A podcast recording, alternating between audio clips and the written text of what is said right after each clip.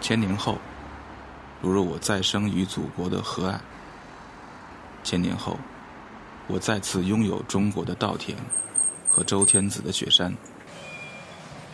天马踢踏，和所有以梦为马的诗人一样，我选择永恒的事业。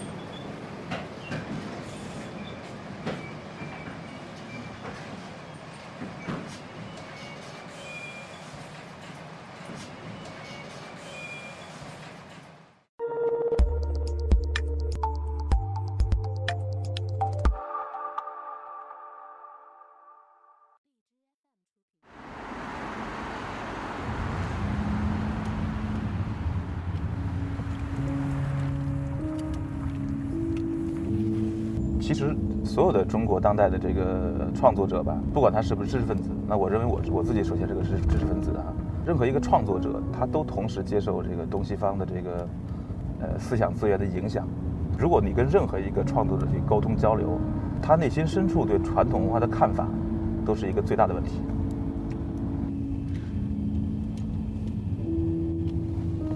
我对传统文化的一种骨血里的那种那种好感。必然会带来我对传统文化的一种理解和对这种美感的一种把握能力，呃，这也是长江图的美感的一个来源。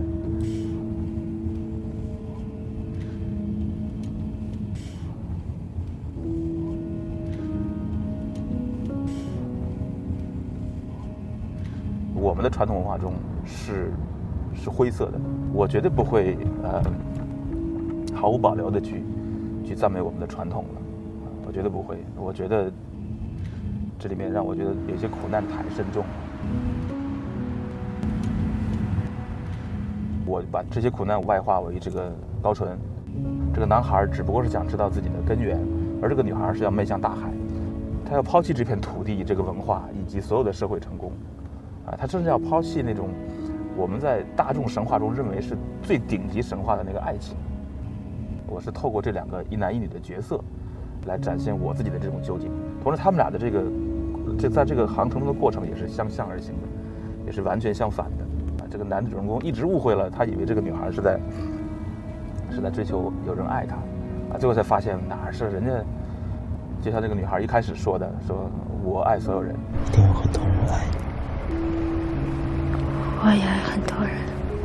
他要找到那种东西，找到那种不自私的啊，那种和我们的传统文化意志的东西。表面上看是个爱情故事，但其实是一个错过的故事。因为他们俩本身就是一种背反的矛盾。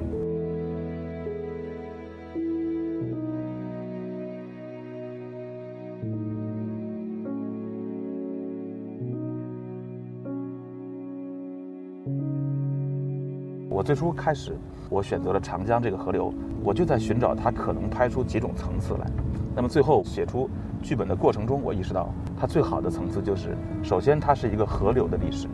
我们从入海口拍到源头，我们呈现了这条河流所有的水文面貌，在风雪雷电里面，在任何一个天气下的这个河流的表情，在各种不同光线下的表情。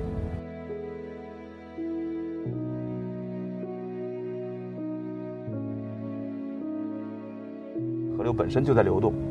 此刻的河流入海口的水和那个水就不一样，它既是空间又是时间。第二层，我立我当时就本能的想到，它应该是一个君住长江头，我住长江尾的这么一个一男一女的一个一个穿越故事。但我不想拍成一个生生世世啊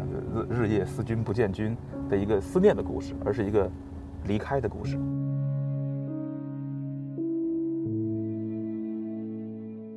这是一个表面是一个不断相遇，实质是一个不断离开的故事。所以这两个一男一女，他们在这条河流上的这种。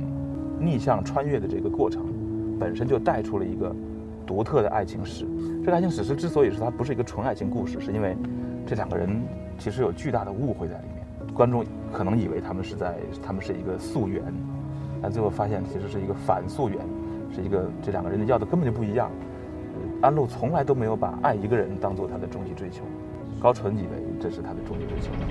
仇恨不是爱情。我是生命的证据，但不会是夜里中的一环。我不会再传递任何东西，只要彻底的心安。这是爱情史诗，除了河流的史诗、爱情的史诗之外，其实我就是在一条河流两岸，在这个两个人爱情不断相遇的这个过程中，顺带着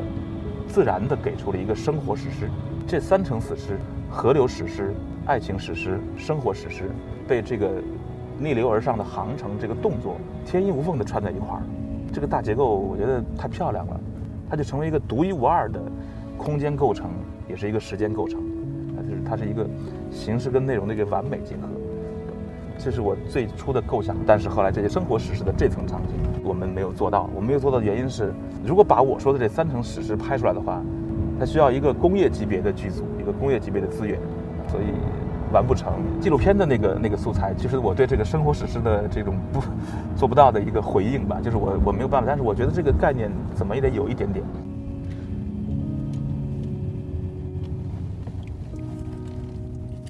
所以最后就用了一个回望的技巧，就当这个男主人公高淳逆流而上到长江源头，走过了这呃四五千公里，然后回望他的来路的时候，他的目光化为摄影机，然后反着方向推回了这个入海口。这个高淳回望的目光变成了八十年代的那些老长江的镜头，就好像重新掠过了一段时间一样，在这个长江两岸有那种生活的场景。然后最后回望的尽头呢，是安陆已经在